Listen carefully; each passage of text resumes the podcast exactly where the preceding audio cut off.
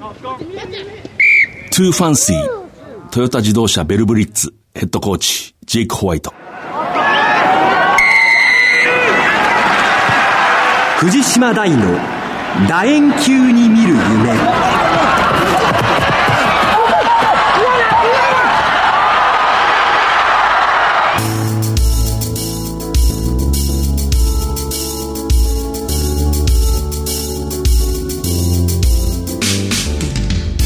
ポーツライターの藤島大です。2018年も第1日曜の夜9時半からラグビー情報を毎月お届けします、えー、今日はこの後ラグビーマガジン編集長おなじみ田村和弘さんをスタジオにお招きしてお送りします。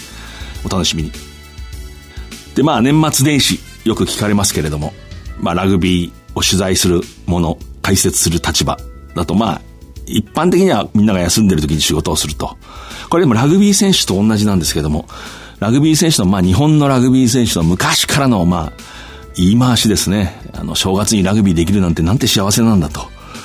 まあそういう心境ですね。まあ忙しいですねって言われるけども、仕事ですから、調律師がピアノの蓋開けるようなもんですから、こう、あの、当たり前のことなんですね。まあ幸せだと思ってます。えー、この1ヶ月を振り返ります。2017年12月4日、サンウルブズは、えー、2018年の新体制、新ジャージを発表しました。日本代表ヘッドコーチを兼ねるジェイミー・ジョセフ、えー、さんの声をお届けします。Just with the theme of、uh, Go Beyond Five Go Beyond、uh, 2019, our team slogan for 2018, I'll just share with you at the moment. is top 5 and 218. Go Beyond 2019を踏まえて私たちの2018年のスローガンは Go for Top 5 in 2018というものになります。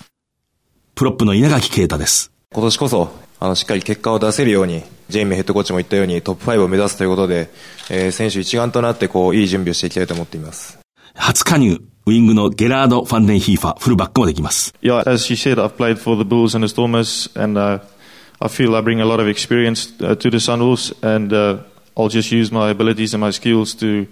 to have a positive influence on the team and help us to to reach new heights and make our fans proud. ブルーズ、そしてストーマーズで、え、自分は、え、スーパーラグビー戦った経験がありますが、まあ、この経験をサンウェブスに生かしていくことができると思ったんですね。自分の持っている力、え、それからスキルというものをですね、使ってチームに、え、貢献ができるというふうに思いましたし、そうしたいというふうにぜひ思っています。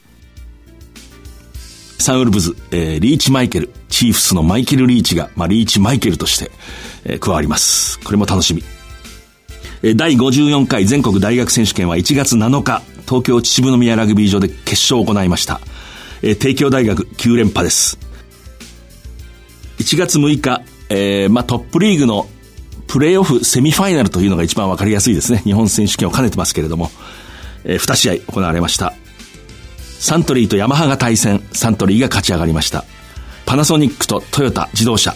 がぶつかり、パナソニックが勝ち上がりました。藤島大の楕円球に見る夢。この番組はラグビー女子日本代表を応援する西南商事の提供でお送りします。圧倒的な機動力と高い技術力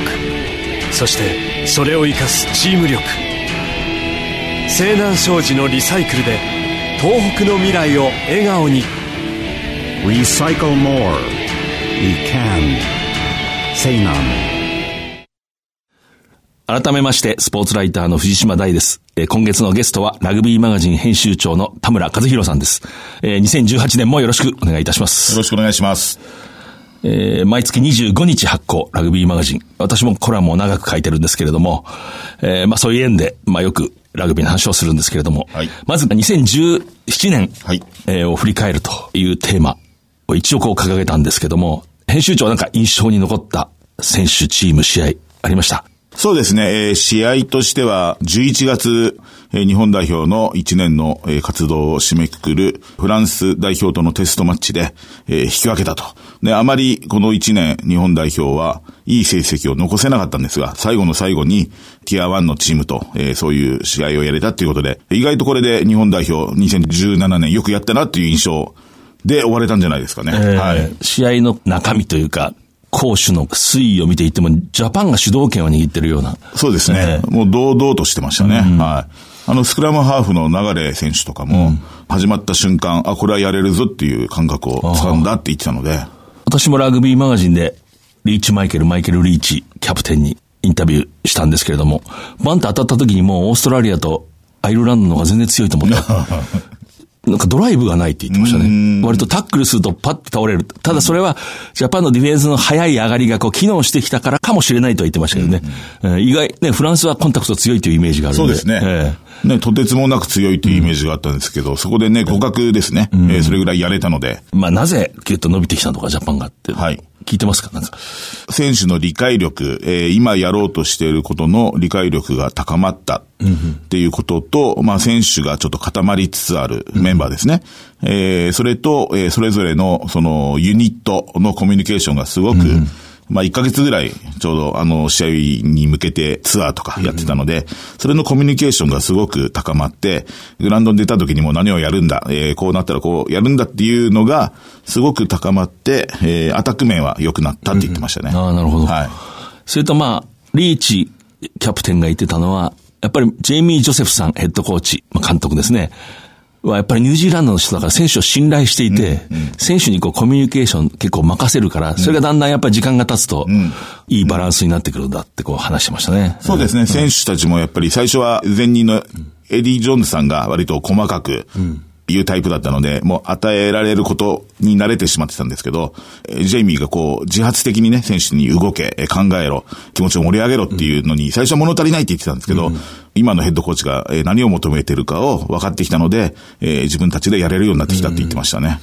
リーチもちろんそのニュージーランドで生まれて、まあ、日本で、北海道で最初ね、高校からラグビーを始めて、まあ、いろんな文化を知ってるわけですけれども、やっぱり、ニュージーランドのコーチは選手を信頼するってのはもう、なんていうか、普通なのってこう聞くと、もうそれどうしてもそうなんだって言って、あの、面白かったですね。あの、つまりそれは子供の時遊びでもうラグビーを自由にやって何かこう身につけたものをみんな共有してるんで、で、そこから上に、ナショナルチームに来るような選手はもうできるんだってこう、思っていて、それがやっぱり日本で指導してもやっぱりどこかそういう感覚があるんじゃないかって言ってましたね。で、あとニュージーランドはその、高校の年代のコーチングとスーパーラグビーのコーチングがもう同じ内容で、で、そのコーチングを受けてる一流の選手なんだからもう大丈夫だっていう、やっぱりそうなるほど、まあそれがニュージーランドの強さだっていうのは分かりましたけどね。選手もそう言いますね。えー例えば、えースーパーラグビーレベルからテストマッチに行った時、で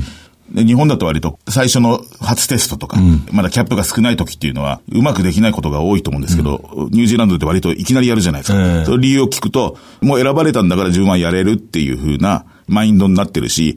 やっぱ国内のレベルが高いので、えそれを超えたってことは、もうテストマッチでもやれるんだっていうものがあるので、普通にやれるんだと言ってました。ああ、そういうもう基準が違うんですね。そうですねはいああ、なるほどね。それは面白いな。他にこう、選手ですね。はい印象に残った選手。選手で言うと、え姫野選手ですね、日本代表で言うと。ね、あの、トヨタでも1年目からキャプテン任されて、えーテストマッチ、秋ですよね、デビューしたのは。デビューして、ね、バックローでもロックでも、こう、80分間動き続けられる選手ということで、本当ブレイクですよね、これは。はい。私も年末のそのトヨタ自動車と神戸製鋼の試合、まあ現地にいたんですけれども、試合後の会見であのジェイク・ホワイトさん、えートヨタ自動車を新しくまあ率いてる、かつての南アフリカ代表監督ですね、ワールドカップに優勝した人、えーこの人がやっぱり姫野論をこうまあ展開して、まあ非常に能弁な人なんですけれども、記者会見で。何が一番いいって、彼は勝つ人だからいいんだって。帝京大学で一回も負けたことないんだって言ってましたね。これは大事なんだって。で、えー彼が活躍してるから、これから帝京大学の選手はみんなトヨタに入るでしょうって言ってました、ね。うまいですよ、その辺がね。はい。うんスピンをかけてましたけど、コメントに。あとはなんかこう印象残ってる？まあ、チームとしては、大学で言うと、大東文化大学。今年は、えースクラム、えーそしてディフェンス。それを軸に、えー勝っていって、大学選手権でも。これは本物の自信ですね。はい。非常にあの、年末のやっぱりね、慶応との試合、ちょっとやられるかなっていう展開だったけども、最後ね、キャプテンの河野亮太。ですねはいあの人はいいですね、大東大が160。ね、タックルで勝つなん7センてチ。そうですよね。タックルに負けるって話がね、タックルを、聞いたことありますけど。タックルを跳ね飛ばして勝ったことありましたけどね。ねはいえー大昔。私もね、こう、年末、東京都内のある酒場に日本酒飲むところなんですけども、フラッと入ったら、まあ、知り合いの知り合いの店なんですけどね、そこのこう女性の主人がものすごくラグビーが好きで、なんか好きな選手いるんですかって僕が聞いたら、大東大のフッカー平田かなって言ってあ、これ本物だと思ってこの人ね。元気者ですよね、平田はね。渋いと。で、それで注意して、その慶応戦見てたら、本当にいい選手ですうですね。フッカーはい。平田海。大東文化一一高高ですねはい。で、ラグビーマガジンの年間で調べたら、ラグビー歴は高一からってなってたんで、本当に普通のはい。選手ですね。多分、付属校に普通に入って、たまたまラグビー部に入って、いい選手ですね、あれ。そうですね。うん。今年の大東は本当フロントローがこう、ほとんど、えーその3人で先発してるので、もうがっちり固まってるし、前に出るし、ね、辛抱もできるし、いいチームになりましたよね。彼がこう、慶応のタックルを受けても、もう一回立ち上がってこう、ガッと前に出て、なかなかやるなと思ってね、その酒場の主人もすごいなと思いましたけどね。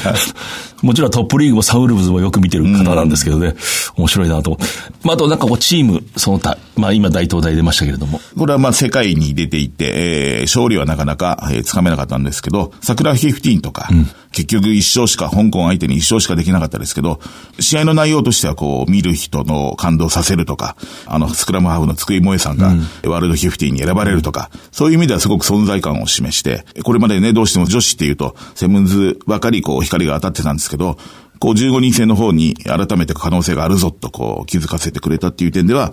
桜15は、えー素晴らしかったかなとは思います。はい。田村編集長は非常に国内の女子の試合も丹念にこう、まあカバーしてるんですけれども、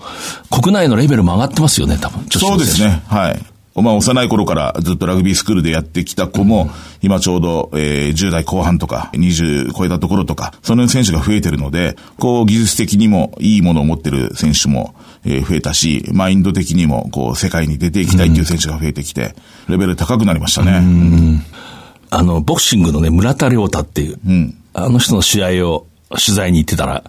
その会見場みたいなところに、なんとなくただもんじゃない雰囲気のこう、女性がいたら、富田真紀子さんで、まあ、フジテレビの関係でこはいう来てたんですけどね、やっぱり遠くから見ても、オーラがありますね。ジャパンの選手っていうか、そうですね。こうもう一流のアスリートだなっていう。あれ、なんか、ただもんじゃない背中してるなって思ったら、普通の服着てるもちろん仕事をしてるんですけれども、やっぱりこう、なんか、たくましさが出てきたっていうか、こう、そういうこうアスリートのオーラが、やっぱ気持ちがね、やっぱりオリンピアンを目指すんだっていう、ね、選手が増えたので、まあ日常から変わってますね、生活がね。はい。女子選手の課題は常にキックなんですよね。キックがなかなか飛ばないって。今も何が違うかっていうとキックですね。あそれは。はい外海外の選手とはい。と、まあ、えー男子と比べるとですね、えーはい。その飛距離だったりね、その辺は、えーまだまだできるところかなと思いますね。僕はあの、女女子の指導にかかってるあるえー知り合いに、なんかスパイクをこう、つま先に硬い鉄板でも入れて全部トーキックでドーンって転がせばいいじゃないかったら、ふんって笑われましたけど。なんかなんかした方がいいってぐらいこう、キック工夫したらいいんじゃないかなと思う。しかし、あの、オールブラックスというか、まあ、女性のはいニュージーランド代表、はい。イングランド、あの辺はキックも結構飛びますよね。そうですね。はい。まあ、スピードも違うし、もう一回りやっぱり体も違うので、うんキックも飛びますね。女子ラグビーが大切にされてる国っていうのは、長い100年の経でいくと必ずそれはもういいことで、ラグビー国力というものがもしやるとすれば、将来それ繋がっていくんでね、本当大事な、今大事な時期ですね、女子ラグビーも。他にこう、えーなんかこう2017年ですね。なんかこう、覚えてることあります？えースーパーラグビーで言うと、えーサンウルブズが7月でしたかね。まあ、えーすごく暑い日に、えーニュージーランドのブルーズに勝った。ええあの試合はこう、歴史的じゃないですか？こう、うんまあそうですねそうですね。ニュージーランドに勝つなんて、なかなかやっぱり簡単ではないので、あの試合はこう、語り継がれるええ試合にもなっていいかなと思いますね。そうですよね。考えてみれば、オークランドの、まあ、大都会でね、はいニュージーランドの中の圧倒的な大都会で、こう様々なバックグラウンドを持った選手がみんな集まってきて、男の子だったらみんなラグビーをして、そっからまずオークランドで行って、あの辺の地区代表になって、まああるいは学校の一軍選手になって、そっから選ばれて、選ばれてスーパーラグビー行くとは大変なことなんですよね。そうです、そうです。はい。そのチームによく勝ちましたよね、でも。名門ですからね。まあ、ニュージーランドの中でも名門のところに勝ったっていうのはね。あの時のその選手は偉いと、もう声を大にしていただいております。それとこう、まあ、新しい年になって、あの、リスナーの方、若干興味があるんではないかと推察するんですけど、そう、2019年ワールドカップがいよいよ、はいまあ1年後に迫って、チケットですね、が、この1月から、そうですね。売り1月出されると。19日から、えー売り出されますね。そこはどうなってるんだっていう人はいると思うんですけど、はい。これはあのーまあ、ラグビーと一緒で、準備が全てですね、これも。あのー しっかり準備をしとかないと、19日、まあ、朝の10時からこう発売開始らしいんですけど、コンピューターでね、取るので、取りやすくなる方法っていうのがいくつかあるらしくて、例えば、えーマスターカードに、を持ってると、当選確率が2倍になるとか、えーいうのも含めてですよ、えーそういう準備をしとかないと、なかなか簡単には手に入らないかなと。そういう情報は、ワールドカップの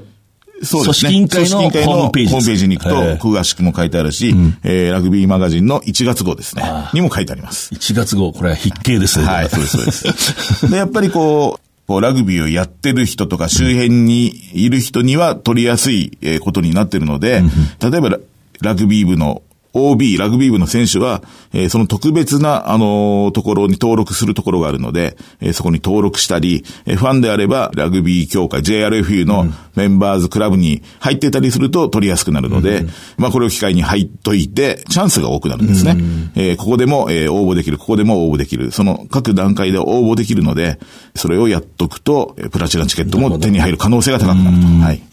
あの、素朴なし質問、私こういうこと増えてなんでこう聞きたいんですけど、例えばその、解禁になってはい、応募が、はい。は早い方が有利なんですか？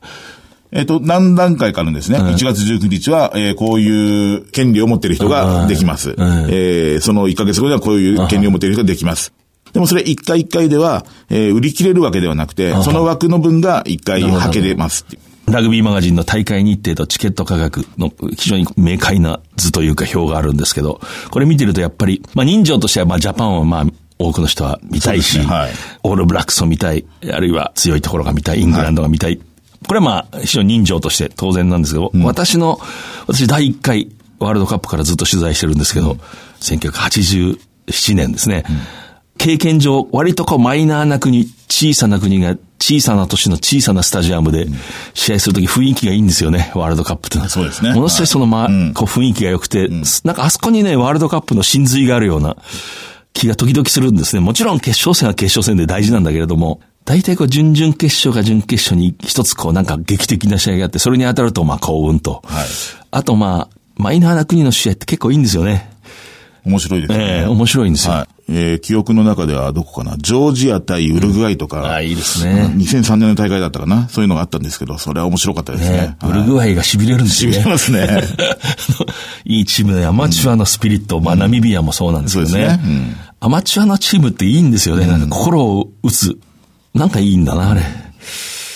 ウルグアイのジャージ欲しいなって今、ふと思いましたけど。色がいいんですよね、あれと。いいですね。はい。ウルグアイは出るかどうかまだわからない。はい。可能性ある予選の途中ですよ。はい。ウルグアイっていうのはアマチュアなんだけど、ごく一部のなんていうか都市とか地域でラグビーがものすごく盛んで、私立のこう学校に通った人たちがこう根強くこう文化を保ってる。そこがラグビーがね、非常に盛んで、特定の学校が、でそこは割とこう社会に人材をこう輩出するんで、社会にはこう根付いてるんですよね、ウルグアイのラグビー。結構スクラム強いんですよね。そうですね。ええはい。うんやっぱアルゼンチンのなんかこう、うん影響を受けてねええはいいいですね。ジョージア、フィージー、花園なんていうのもちょっと、花園ラグビー酒場にみんな行ってほしいな。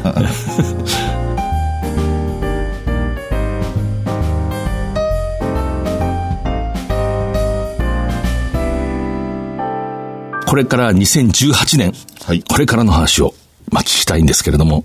まあ、ジャパンにとってやっぱワールドカップの前の年であると、大事な時間でしょうね。そうですね。えーせっかくこうフランス戦で自信をつかんだので、えーその自信をもっとえー強いもの、大きいものにしたいですね。まあ、あの、テストマッチも予定が決まって、イタリア、ジョージア、えー6月にえイタリアとジョージアとやると。イタリアは2試合ですよね。はい。3試合決まってます。で、その後、まあ、11月、これはまあ楽しみなんですけれども、まあオールブラックスがやってくると。そうですね。ええオールブラックスがやってきて、日本とやって、もう一試合、えー多分オーストラリアもやってきて、ブレディスローカップを日本でやると。それをやって、日本は遠征に行って、イングランドとやりますね。えーはい。トゥイッケナムはロンドンの大聖地ですけれども、はいトゥイッケナムでイングランド代表と試合できると。これは楽しみですよえねー。本当幸せなことなんですね、これ。かつて1973年に U23 とはね、あそこでやってますけれども、ジャパン、トゥイッケナムで。多分こう、お客さんもたくさん入るだろうし、そうですね。ええ。こうストーリー的にもね、エディ・ジョーンズさんが、えー率いていたジャパンを迎え撃つっていうのはいいですよね。ええ。うん。オールブラックスも、やっぱりその、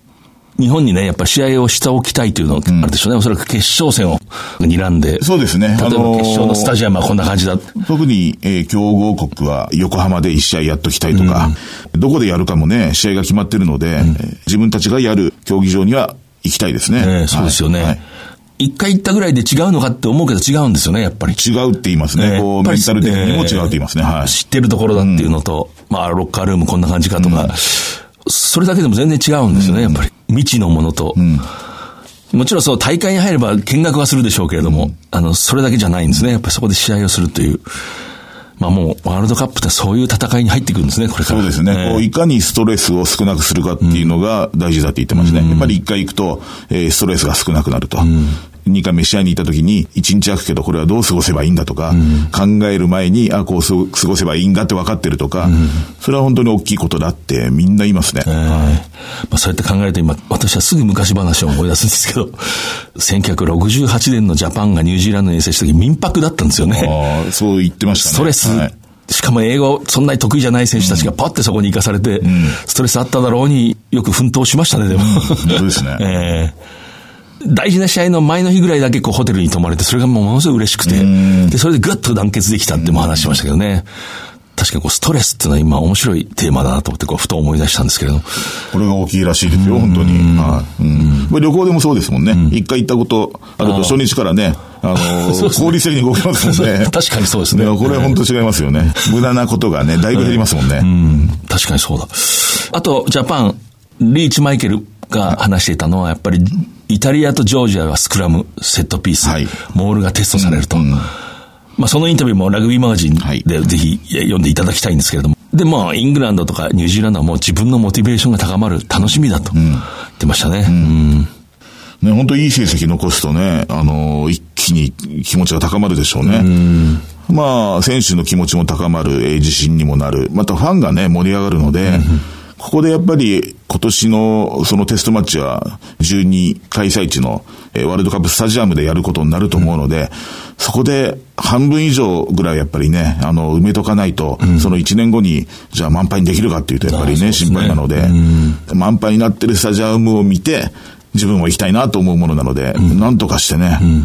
お客さん入れたいですね。そうですね。2018年に。で、まあ、あと2018年非常に、まあ、注目すべきなのはサンウルブズ。はいまあ、3シーズン目ですけれども、非常にこうメンバーが分厚くなって、はいまあ、本当にジャパンの強化という、んまあ、色が濃くなって、これも本当にこう、ファンにとっては、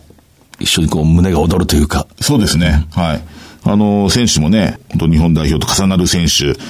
あと、これから代表になれそうな、えー外国人選手も含めて楽しみだし、えージェイミー・ジョセフね、ヘッドコーチがそのまま指揮を取るので、えーその面では選手もすごくやりやすくなるだろうって、えー選手たちも言ってたので楽しみですね。そうですね。この間、リーチマイケルインタビューした時、これはもうねインタビュー終わった雑談でね、はいこう、ちょっとこう、立ち話みたいな時、私の質問が拙かったなと思ったんだけど、リーチはこれを話したかったんだ。独り言のように、チーフス戦が楽しみすぎてって。それをちょっと思わず言いたいぐらい、本当に楽しみなんだろうなと思って。で、チーフス、えー秩父宮に、まあ、やってくるんですけれども、3月24日ですかね。ですね。はい。でこれはまあ、リーチマイケル、まあ、古巣と言っていいんでしょうけれども、かつて自分が所属したチーム、仲間と、サンウルブズのジャージでこう、えー東京で戦えると。これは本当ファンにとっても必見の試合かもしれないですね。そうですね。東京でね、もう6試合やるっていうふうに決まって、例年より多いので、いいですよね、こうファンの人も。で、ブランビーズから始まって、その次レベルズがやってくるので、ええね、あの、マフィーが相手にいる。あ、そうですね。これも思いますよね。ええまあ、何度か私、この番組でも話したんですけど、私の知り合いのラグビーファンは、サンウルブズが一番人を誘いやすくて、応援しやすいってこう話してましたね。リーチマイケルも、これからサンウルブズが日本で一番人気のあるチームになるんだ、なると思うよってこう、まあ、可能性は十分ありますね。まあ、2019年まではどうしてもこう、日本代表の強化っていう面が強くなりますけど、その後はね、やっぱり、もっとこう、エンタメ性のあるっていうか、本当にこう、世界のスタープレイヤーも呼べるようになるでしょうし、えそうなると本当に人気チームになれますよね。人を見に行こうよって言った時に、企業の色もまあないし、まあ学校の色もないし、で、ジャパンはもちろん応援するんだけど、ジャパンの場合、強豪国が来るの、この2018年は来るけれども、なかなかね、こうそういう機会も少ないんで、身近に世界の顔と戦う、日本の選手が戦っていく、あるいは日本と馴染みのある選手が戦っていくっていうのは本当にこうみんな楽しみで、サンウルブズはいいシーズンになるんじゃないかと。ね、楽しみですね。えーまあトップリーグがその分ちょっと底力が試される とはそうですね、ええ。はい。でもね、そのトップリーグの選手たちも、えーここにね、出たいっていう今、選手も多いでしょうし、えー大学生もそう思ってるし、高校生もね、えいつかもう高校から直接っていう選手も出てくるでしょうしね。うん。そうですね。あの、トップリーグは2018年は、サッカーのワールドカップがあるので、J リーグの予定が変わるんですよね。それで会場をね、結構抑えるのが大変だっていうのはこの間関係者に聞きましたね。そういう意味でもいろんな意味で底力が試される。はいでもトップリーグのレベルもどんどん上がってきてる。いや、上がってますね。世界の一流、ね、あのテストマッチに出てた選手がこっちにね、すぐ来たりしてますもんね。ええで、やっぱり一流のコーチもいるので、ええ日常が変わってるので、やっぱり試合自体も変わってますよね。私やっぱりその年末のトップリーグ、そう、名古屋の水穂ですね、パロマ水穂ラグビー場。あそこでまあ、あの、放送の解説が2試合目のそのトヨタと神戸製鋼。しかも1試合目が近鉄と、えーコカ・コーラレッドスパークスが試合してて、水穂ラグビー場ってのはその我々の放送のじ準備する部屋みたいなのがこうグランドレベルにあるんですね。だからそこで窓をガラッと開けて、こうちょっと外に出ると、ピッチのこう、タッチラインの割と真横から、試合を見られるんですけども、近鉄とコカ・コーラが正直言うと、まあね、シーズン不振にあえいだ、私も解説席から見るときはちょっといただけないとかなんとかこう偉そうに話したようなこと言ったような覚えもあるんですけども、実際何もまあ優勝がかかってるわけでもない。そばで見てると、やっぱり素晴らしい試合をしてるんですよね。こう体を真面目にぶつけて立ち上がって声を出して、団結をして、ベンチも必死でこう戦ってるって。やっぱラグビーっていうのはすごいなと思ってね。改めてねえーうんそれが優勝かかってる試合じゃない。あの、でもその後のトヨタと神戸も、神戸製鋼はもうすでにトップ4の進出の可能性を断たれてたのに、もうウォームアップからビシッとこう集中して、素晴らしいこうゲームをすると。やっぱラグビートップリーグっていうのは、本当そういう意味では力がついてきたというか、見るに値するもんだなって、しみじみ思いましたね。コカ・コーラの選手も頑張ってて、えー私、あれがこう、何十メートルか階段があって、上の放送席から見てると、ディフェンスがデコボコですねとかなんとかこう、言っちゃうんだけれども、結構、激しくし戦ってますね。近くで見るともう別次元のね、あの、やっぱ競技ですね。本当に一流の人がやってるって思いますよね。大変なスポーツだし、ああいう試合にこうちゃんと心を込めて、そういう姿勢を持ってる、下位チームでも持ってると。それしみじみ、まあ、年末の話ですけれど思いましたね。うんやっぱりトップリーグも面白いなと思って、見に来てほしいですよね。ええだからそういう意味では、なんていうんですかね、トップリーグのこう下のレベルの試合ありますね。えー今トップチャレンジです。はい。ああいう時ってこう割とフィールドがね、こう接しやすいところでやる。もうすぐ近くで見られますからあれね、ラグビー好きになるきっかけになると思いますね。あのそこにもね、本当にいい選手たくさんいて、ビッグネームもいるし、えね。で、あの、トップチャレンジマニアっていう人いるんですよね。トップイースト。必ず見に来るファンの人。ここが好きなんだって言ってますね。終わった後、選手が目の前をこう歩いていって、そうですねあの、お相撲さんみたいにペタペタ触れ、触れるっていう。ね、レメキとかね、グジオンとかもね、その辺のリーグにいますからね。ええうんまあ昇格ね、決まりましたけれども、ラグビーってやっぱりこう、見るに値するなって、しみじみ思ったんですけどもね。こうなんか、あと他にこう2018年、ラグビーマガジン編集長として。あれですね、えーセブンズだと、ワールドカップセブンズがあるので、男女ともですね、これ出場権を獲得しているので、えーオリンピックの、えー2年前、えーこれでどこまでいけるかっていうのは、えー注目ですね。やっぱり前回2016年は本当に初めてのオリンピックだったので、どの段階でどういうことをやってれば、どういう結果が出るかっていうのははっきり分かってなかったと思うんですけど、今あれを経験して、日常的にベスト8にはいないとメダルを獲得することなんて絶対にできないっていうふうに体感してるので、もう2018年、19年はトップ8に常に入り続けると。そこまで行っていて、やっとメダルに手が届くんじゃないかっていうふうに。で、ベスト8近辺にね、はいいるとまあ甘くないですよね。甘くないですね。ええはい。やっぱり一般的に強いと思われてる以外も強いじゃないですか。例えばロシアとか、もうオリンピック競技になってから、えーその辺の国がすごく力を入れてるので、えーで、もともと体もあり、スピードもあるので、どんどんどんどん伸びるんですね。でロシアがこの間のドバイの大会でも上位に入ったので、えーその辺も脅威になってるので、簡単ではないですね。ええはい。まあそうでしょうね。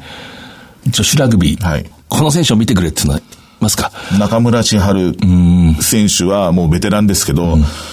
未だに伸び続けてますね。はい。えー、ドバイ大会のスタッツ、この大会のスタッツとか、うん、大会でね、出るんですけど、ランキングがね、えー、中村知春選手はジャッカルとかボールを持って、えー、何回ブレイクしたとか、うん、そういうのをすべての総合スタッツで、えー、1日目は1位、うん、で、えー、2日目まで合わせても2位に入ったんですね。なるほど。はい。これはやっぱり、もちろん負けてるのでタックル数が多いかもしれないですけど、やっぱりこう運動量であったり、ボールタッチの数であったり、そういうのでは、これまでアジアナンバーワンって言われてきたんですけど、世界の中でも上の方に。なるほど、なるほど。はい。まあ中村千春さんっていうのは学生時代バスケットボール。うん、で、まあ正直言えば超一流選手ではおそらくなかった。うん、大学の中でもおそらくそれほど目立たない。で、女子ラグビーで、まあ、キャプテンをやって、まあ、アジアの顔のような選手になって、女子ラグビーのレベルが低いのかって必ずしもそうじゃないですよね。ラグビーっていうのは、向いてる人と向いてない人がいて、バスケットボールがめちゃくちゃ上手かったから、女子ラグビーに転向したら、こういう風になるかって言ったら、例えばハートが弱かったらならないし、集中力がなかったり、こう、パッと判断力がなかったら、そうならないし、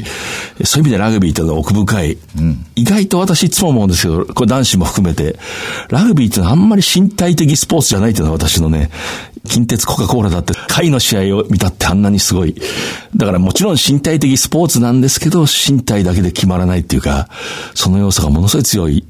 こう、通信簿体育が5の人が必ずしも成功しないスポーツだってよく思いますね。うん、3の人に持ち場があって、じわっとこう出てくる。そこがまた魅力だなと思います。では、2018年、田村編集長、あるいはラグビーマガジン、こんな一年になる。語ってください。はい。スタジアムに、えー、たくさんの人が入っている写真が載っているラグビーマガジンにしたいんですよね。やっぱり、えー、いい写真っていうのは、うん、もちろん選手のアクションを捉えてるっていうのはあるんですけど、その後ろにお客さんがたくさん写ってると、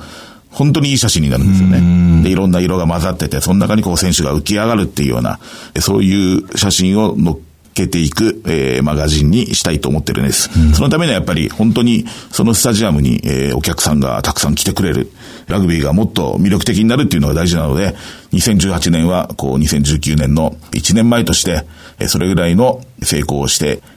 いないとダメだと思うので、えー、その一助になる一年にしたいと思ってます。なるほど。ありがとうございます。ゲストは、えー、ラグビーマガジン編集長田村和弘さんでした。ありがとうございます。ありがとうございます。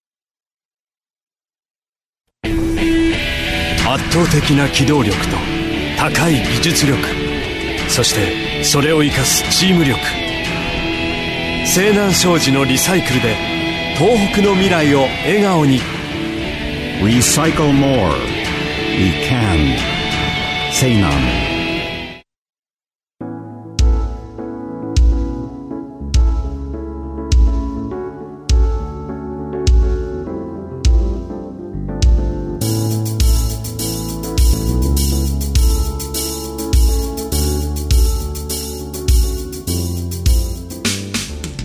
Too fancy、トヨタ自動車ヴェルブリッツヘッドコーチ、ジェイク・ホワイト。これはあの、年末のトヨタ自動車と神戸製鋼の試合の後の記者会見で、まあ、ジェイク・ホワイトさん、かつての南アフリカ代表監督、ワールドカップ優勝に導いたコーチですけれども、有名な。この人がまあ口にしたんですけれども、ちょっとこう文脈としては、 too fancy なプレー。ファンシーっていうのはまあ空想的とか、まあ気まぐれなとか、そんな意味ですかね。思いつきのとか。えそういうプレーが2ですか、少しこう、多すぎると。と、おそらく感じたんですね。こう、その試合だけじゃなくて、日本に来て以来。しかし、そういう紙一重のプレーをするかしないかっていう判断力っていうのは、まあ、自ら養っていくもんだっていうこう文脈で語ったんですけどもね。ちょっとそこは、こう、やっぱりバランスを語っていて、あんまりこう、型通りだと殻を破れない。しかし、奔放にばかりプレーする感覚に流れると、墓穴を掘ると。まあ、結局良いコーチングっていうのは全てバランスに基づくというかバランス、ちょっとつまらない気もしますけど、やっぱりバランスなんですね。えー、さてこの番組は放送の翌日、オンデマンドとポッドキャストで配信します。来週のこの時間には再放送があります。えー、次回は2月4日夜9時半からです。えー、それでは2018年がフェアな年でありますように、えー、今年も番組をよろしくお願いいたします。藤島大でした。藤島大の楕円球に見る夢この番組はラグビー女子日本代表を応援する西南商事の提供でお送りしました。